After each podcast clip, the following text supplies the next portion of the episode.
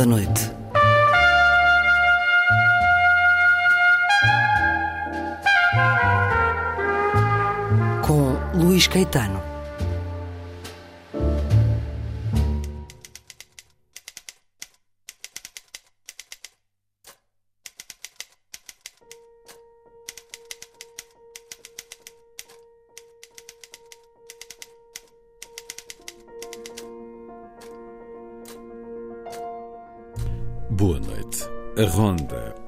Com a crónica de Mário Cláudio, os fósforos riscados no vento, onde vamos saborear, cheirar, sentir o pão. Também às sextas-feiras, a semibreve de André Lupi, que nos traz palavras de Tolentino Mendonça e Miguel Torga. E apesar do tempo quente, saudamos os tons do outono com a canção da terra de Gustav Mahler. Uma estação de vida e de transfiguração na vida breve, a poesia de Maria Teresa Horta, escrever poema para ouvir na voz da autora e na última edição, o novo livro de poesia de Fernando Pinto do Amaral, Última Vida.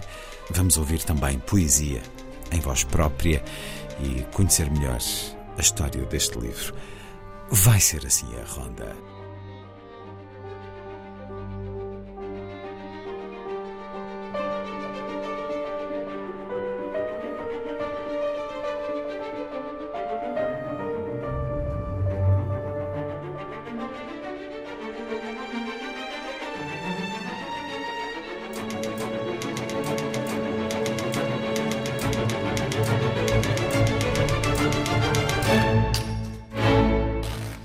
Música a começar. O Stabat Mater de Giovanni Battista Pergolesi pelo ensemble Resonance, com a soprano Giulia Semenzato, a mezzo Lucille Richardot e a direção de Ricardo Minazzi.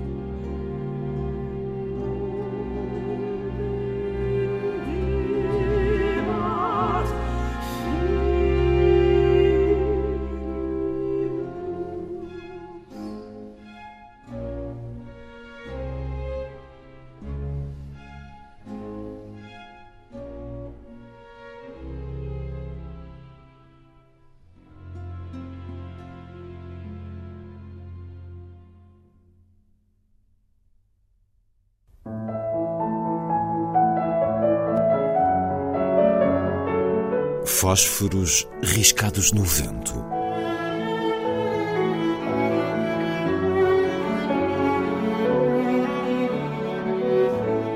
Um programa de Mário Cláudio.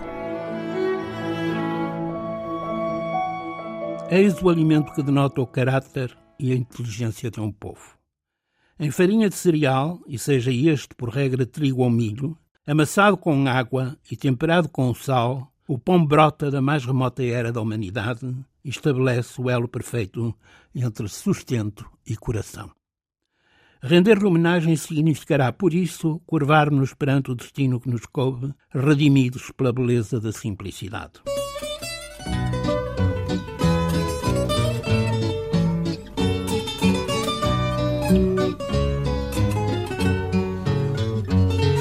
Padeirinha, padeirinha, dás pão tão quentinho. Não me des apenas pão, dá-me também teu carinho. Sem o primor do que se consome correntemente em França, mas muito acima da genérica oferta italiana, o nosso pão, alegadamente com teor de sódio superior ao desejável, não nos envergonha de maneira alguma. Quer como o papo seco ou carcaça, morfologia que o Porto batizou de mulete, quer na variante da boroa algo barbárica, mas descendente à aldeia, a base do nosso passadio faz jus à criatividade serena e transmitida de geração em geração. Existirá pretexto melhor para honrarmos o vetusto axioma segundo o qual comer sem pão é comer de toleirão, nas suas múltiplas declinações, e acalentando a eterna revolução contra o poder, o pão convoca cá por casa uma personagem aguerrida de largos quadris e de granha chamuscada pelas faúlhas do forno. Movida pelo ódio aos castelhanos e de cara branqueada pelo antepassado pó de arroz, a Virago defende-nos a Grey, infatigavelmente atenta ao seu moinho. Natural de Algebarrota e chamada Brites de Almeida, oriunda de Monção e com a graça de Oladeu Martins, ela maneja a pá no desbaste da soldadesca inimiga engana as tropas sitiantes com a ostentação da fartura do arcaz comunitário. Trinquemos, pois, a bucha ou esfarelemos o miolo, se possível com o fio de azeite que nos ilustra a raça e nos proteja a delicadeza do estômago. Aspirando ao pânis angélicos, não nos esqueçamos, porém, das migalhas que devemos aos passarinhos e que ficam por garantes da partilha do mundo a que estamos obrigados.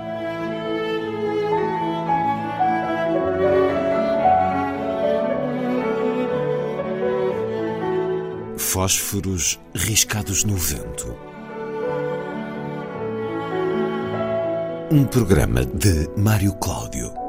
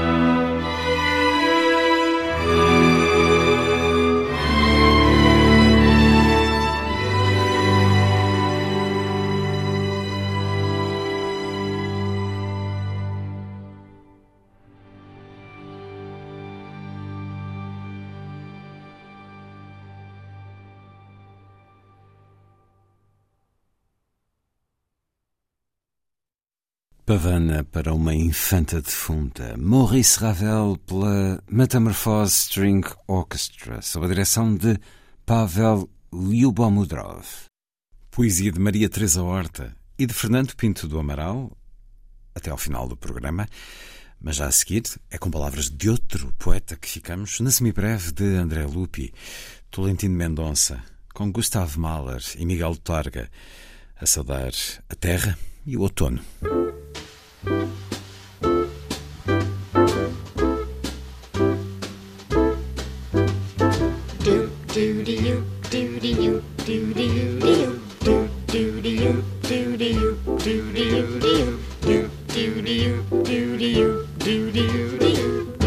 Semibreve, uma rubrica de Andreia Lupi.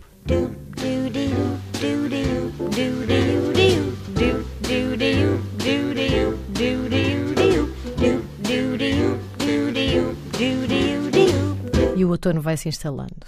A princípio nem parece uma estação, é quase um estado de alma e este tempo assim um pouco vago, em declive delicado, com chuva ainda rala, mesmo se em alguns dias chega por aí às tropeções, e o vento que parece um miúdo a aprender a assobiar.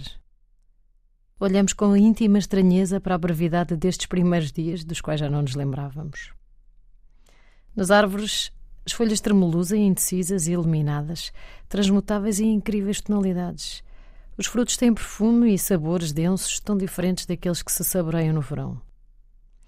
Lembro-me de um poema de Miguel Torga que gosto de pôr a tocar como uma pequena sonata de outono. O que é bonito neste mundo e anima é ver que na vindima de cada sonho fica a cepa a sonhar outra aventura e que a doçura que se não prova se transfigura numa doçura muito mais pura e muito mais nova.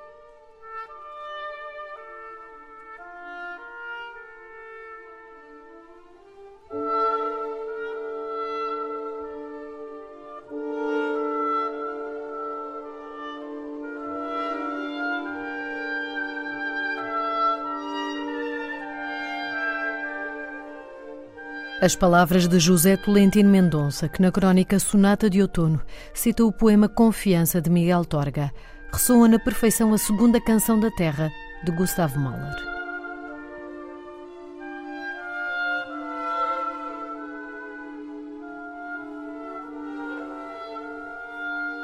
A crónica, o poema, o lead. Todos três abordam o outono, a estação do ano, mas sobretudo a estação da vida. Retomando a crónica do Tolentino Mendonça, há uma espécie de doçura prometida que nos escapa, que fica adiada, que começamos talvez a julgar que já não será para nós, tão inacessível nos assoma. Recordo aquela frase terrivelmente verdadeira de um romance autobiográfico de Marguerite Duras. Muito cedo na minha vida, foi tarde demais.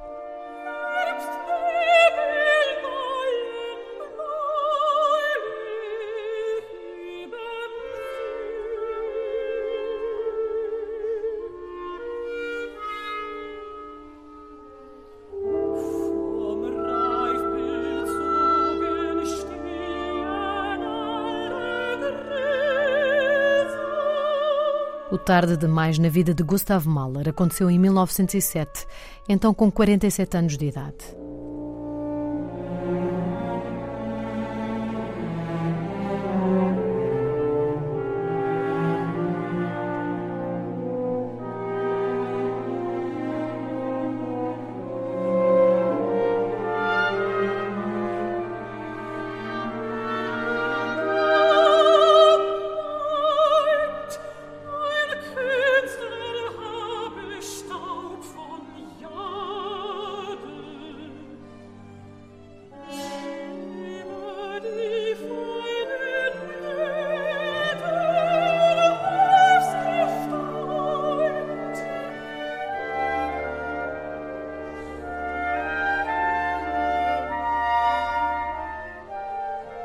Verão desse malogrado ano de 1907, três tragédias bateram à porta.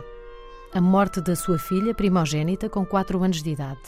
A perda do lugar de diretor na Ópera de Viena e, last but not least, o diagnóstico de problemas cardíacos que provavelmente seriam fatais, como quatro anos depois se veio provar.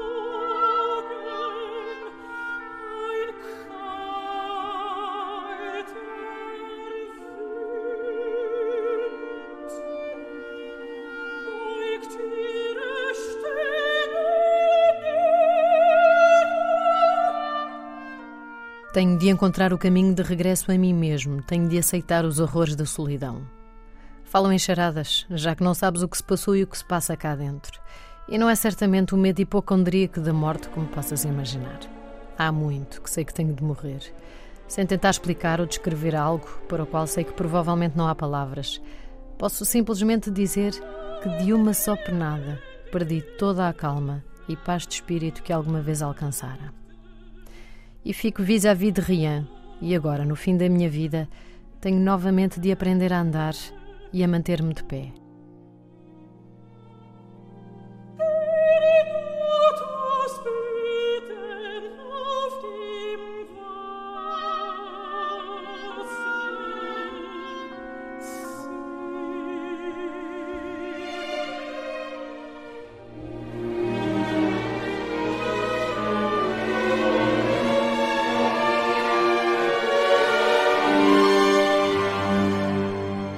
Foi nestes termos que Gustav Mahler escreveu ao seu amigo Bruno Walter.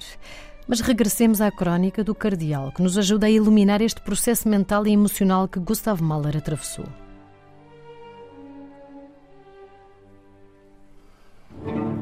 Podemos desistir simplesmente de esperar. Podemos trocar a doçura que não conseguimos por um tipo de acidez cotidiana, uma desconfiança sistemática que nada nem ninguém escapam e que se vai espalhando entre a ironia e o desalento, contaminando tudo. Ou podemos, e esse é o olhar mais necessário, perceber que a doçura que não se prova se transfigura numa doçura muito mais pura e muito mais nova.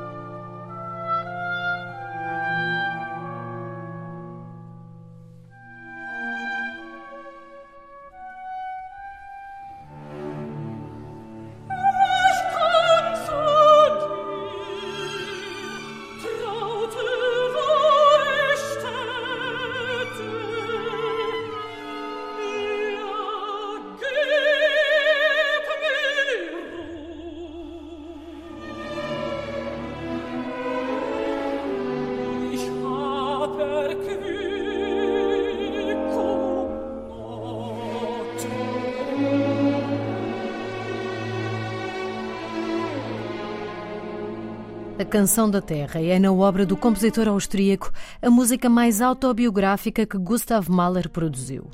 Perante o medo, Mahler escreveu: Arrasta-me, porém, um amor pela vida completamente novo e mais intenso do que nunca. Mahler atirou-se de cabeça e viajou até aos Estados Unidos da América, abraçando o desafio de se tornar o diretor da Metropolitan Opera House. E no verão de 1908, de forma febril e em apenas dois meses, trabalhou nos líder orquestrais a meia dúzia que forma a Canção da Terra.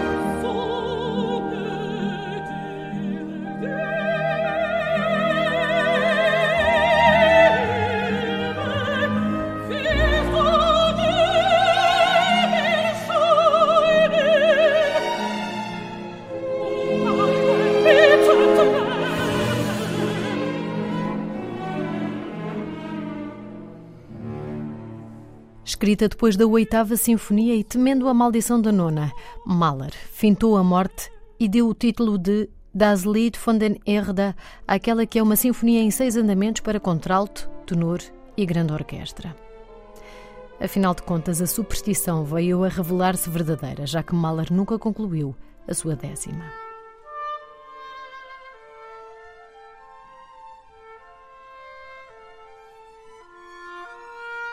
A estreia desta obra sinfónica, baseada em poemas chineses, traduzidos em alemão por Hans Bethke, foi estreada a 20 de novembro de 1911, seis meses e dois dias depois do desaparecimento de Mahler, sob a direção do seu amigo e confidente, Bruno Walter.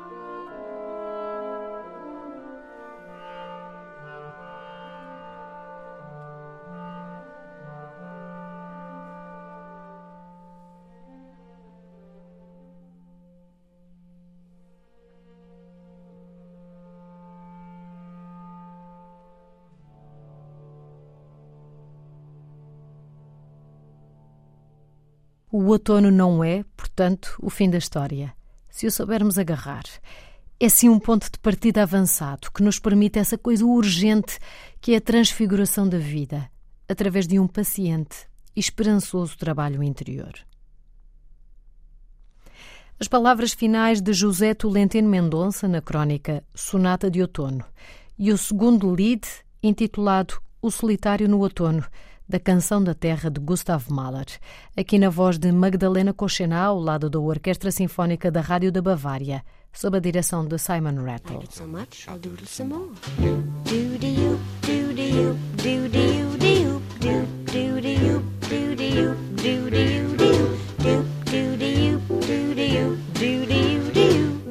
All through.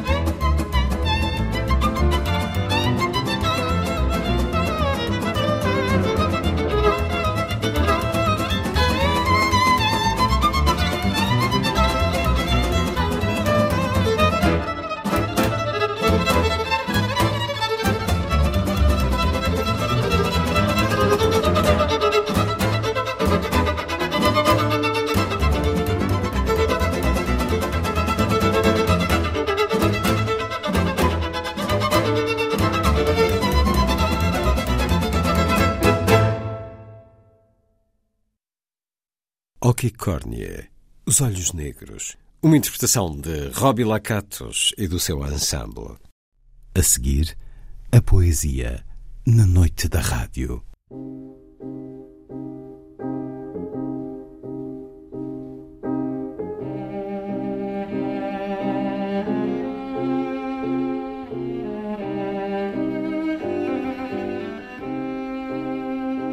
A vida breve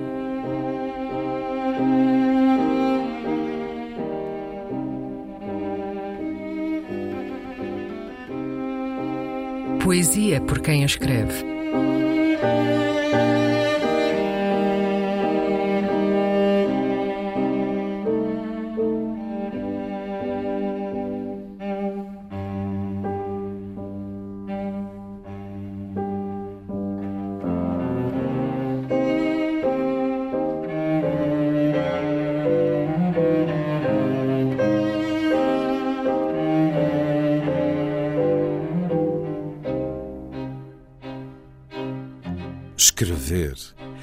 Poema de Maria Teresa Horta.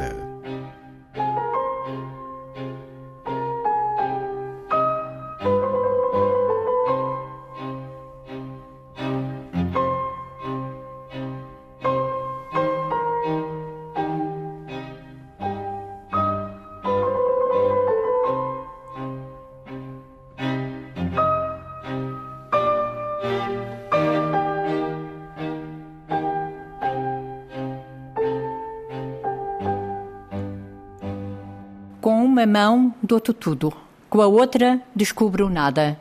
Uns dias sou de veludo, outros de raiva vidrada. Entre a escrita onde me digo e na escrita onde me iludo, há a escrita onde me escondo e a outra do meu abrigo. Tendo a razão como escudo, na porfia do disfarce, eu escrevo a ventania pelo meio da tempestade.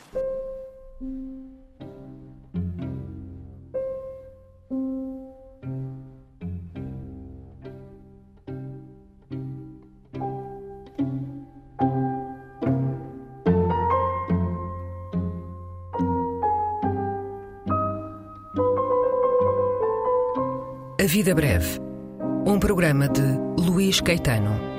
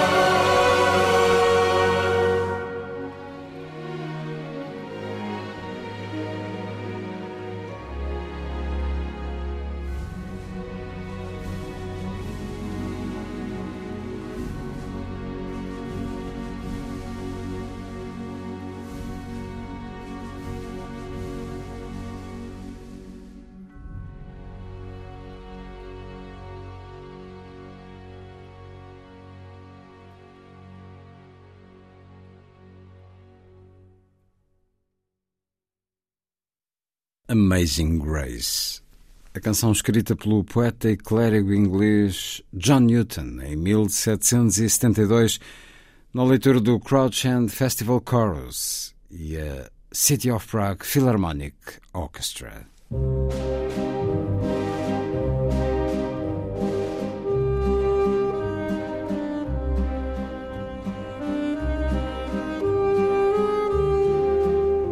Última edição.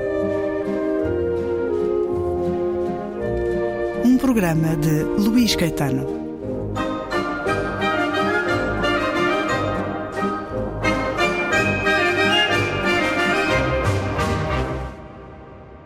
Nevoeiro. Alguém há de contar a tua vida como se nunca fora verdadeira. E tudo será vento a varrer pó. Pessoas que não há, ou simplesmente personagens em busca de um teatro de cenas e figuras impossíveis. Alguém há de contar a tua vida e assim has de chegar ao fim do mundo, silhueta de Proteu, a deformar-se na solidão anónima das coisas. E já não serás tu, mas serás tu, a olhar para ti mesmo e a dizer: Não sou eu. Não sou eu que aqui estou. Mas sim, serás só isso, apenas essa figura de cera ou figura de estilo à espera de outra língua. Da última palavra, talvez só nevoeiro. Nevoeiro, poema do mais recente livro de Fernando Pinto do Amaral, Última Vida, livro de poesia, como habitualmente a chancela Dom Quixote. Bem-vindo uma vez mais à Antena 2, Fernando Pinto do Amaral. Este é um livro mais a contemplar a vida ou a morte? As duas coisas, Luís. Um livro último no sentido em que pode não se interpretar como sendo macabro ou virado para a morte, mas é virado para uma última fase da vida, sim. Um bocadinho como se diz nos jogos de Playstation e de Game Boy, tens 5, 6, 7 vidas, chegaste àquela parte que é a última. Ou seja, a partir daqui agora é a tua última vida. Se falhares a partir daqui, não dá.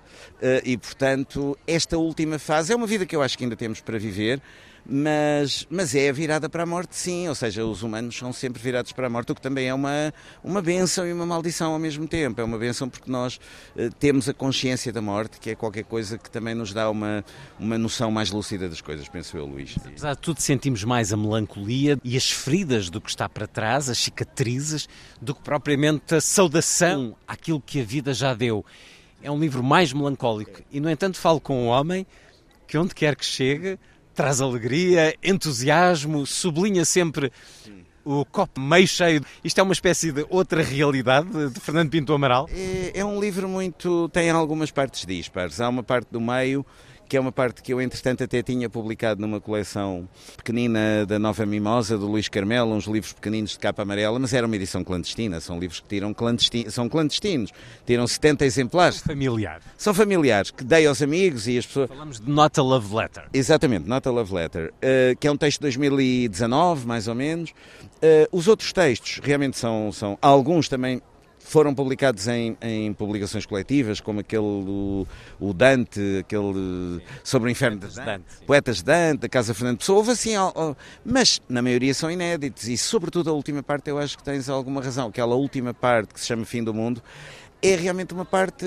mais eh, ciente do fim do mundo para cada um de nós, que será a nossa morte, mas também um bocadinho apocalíptica. Sim, fala-se muito do apocalipse, porque eu estou uh, bastante, uh, enfim, estou persuadido de que realmente há aí um apocalipse qualquer. Não, é, não será um apocalipse, se calhar, de um dia para o outro, não é aquele cataclismo nuclear, embora hoje em dia até estejamos mais, mais próximos disso, uh, porque as pessoas parece que o querem, não sei, vê-se que os poderes do mundo querem a guerra, querem a guerra, tá, estão com vontade de fazer a guerra, de matar milhões de pessoas. Pensa-se, eu, eu olho para o mundo e vejo isso, infelizmente.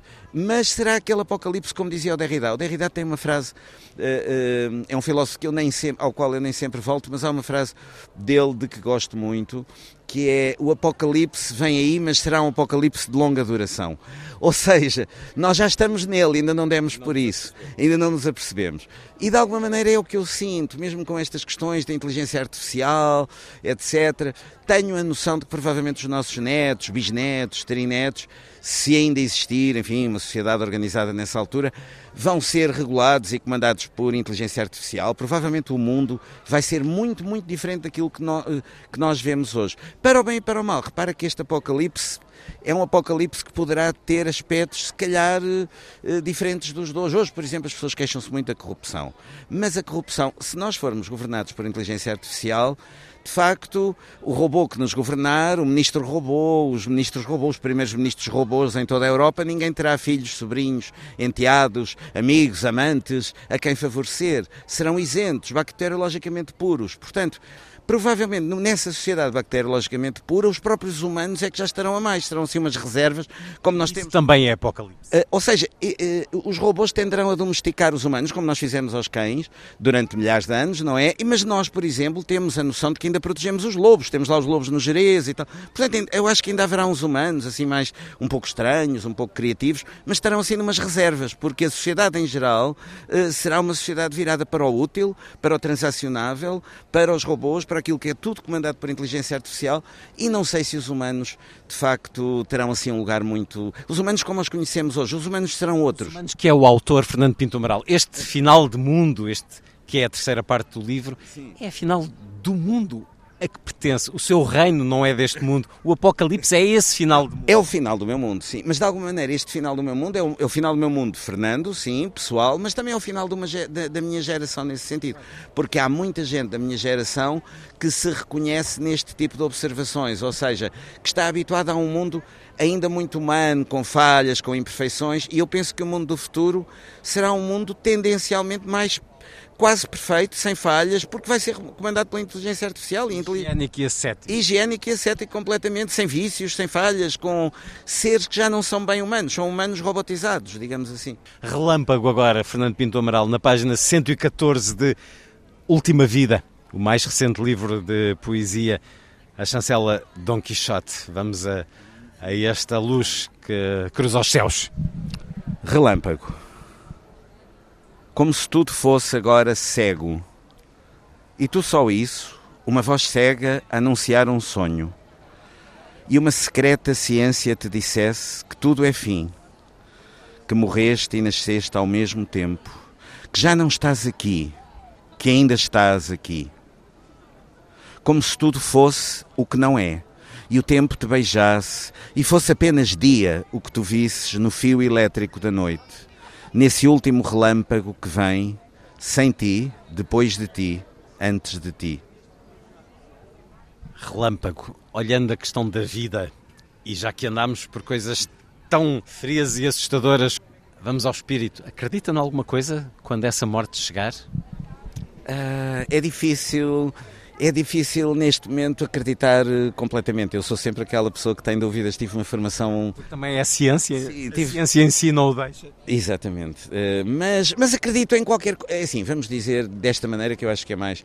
Aquela ideia de que haverá alguma força, alguma coisa transcendente à imagem e que nós fomos feitos à imagem dessa força, eu acho que isso é de um narcisismo especista insuportável. Ou seja, nós pensarmos que Deus Nosso Senhor ou, ou uma, uma força universal. Vai, nós somos o reflexo disso. Que nós, eu isso não, sinceramente, acho muito complicado de aceitar. Nós somos uma mera espécie num grão de poeira do universo, portanto, não, não será assim. Agora, o que é que está para lá das galáxias, tudo O universo é infinito, nós não temos.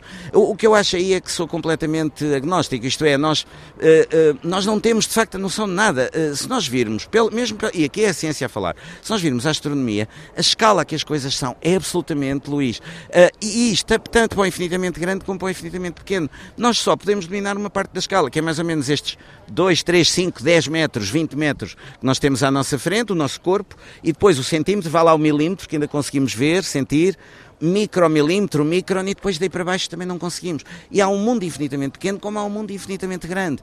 E nesse mundo infinitamente grande, pode, este, pode neste momento estarem outros seres como nós, parecidos, de alguma maneira, seres conscientes, a soprar assim a borra do café, como nós fazemos, uh, vou soprar, a soprar a borra do café, e nessa borra do café estarem milhares de galáxias e haver destruição de universos, e estes seres serem de um tamanho, cada ser desses ter não sei quantos bilhões, trilhões de Compreendes? Portanto, nós não temos realmente a noção, nós só podemos conhecer aquilo que nos é próximo e essa proximidade, em termos de escala, é muito pequena. É uma escala que vai do milímetro até vá lá. O quilómetro, enfim, temos agora temos meios de transporte, porque o quilómetro humanamente não é uma distância que, humana. Humano são 100 metros, vá lá. Entre um milímetro e 100 metros. É muito pouco, Luís. Portanto, não conhecemos nada. De facto, não sabemos nada. Fernando Pinto Amaral a encontrar o espiritual e o quântico em simultâneo nessa perspectiva. Vamos a mais um poema pedido, agora da página 31. Improviso, por favor, Fernando Pinto Amaral.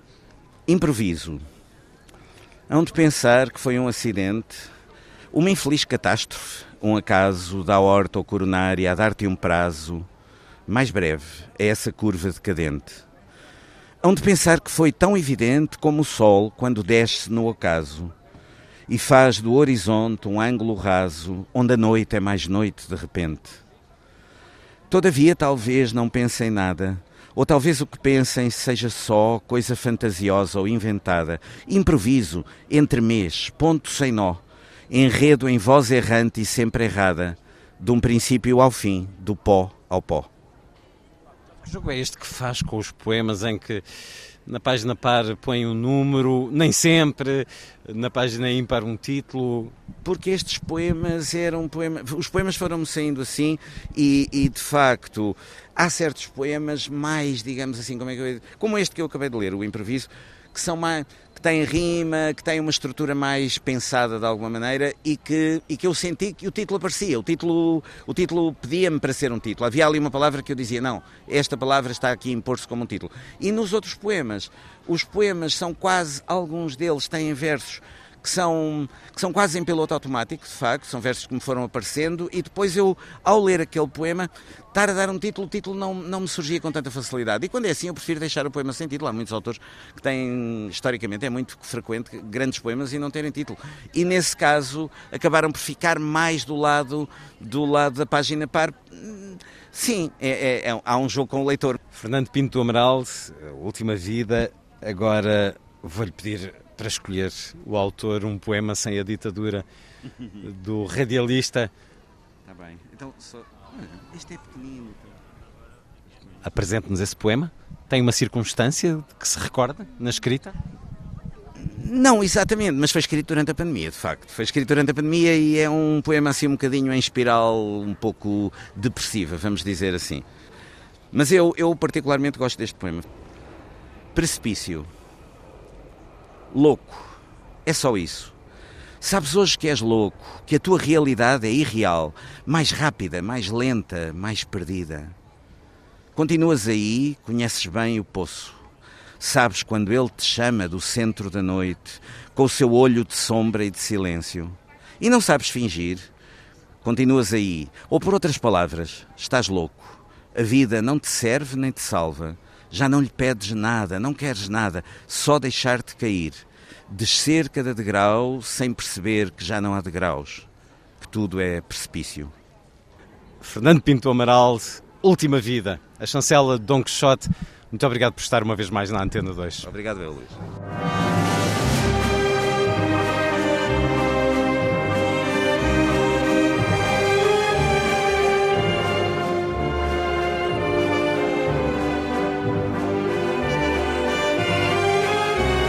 Última edição.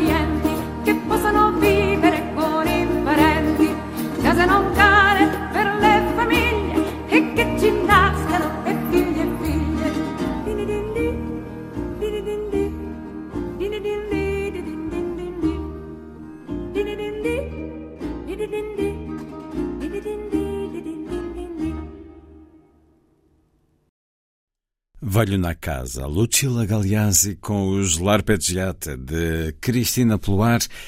Está feita a ronda. A si, obrigado por estar com a rádio. Boa noite.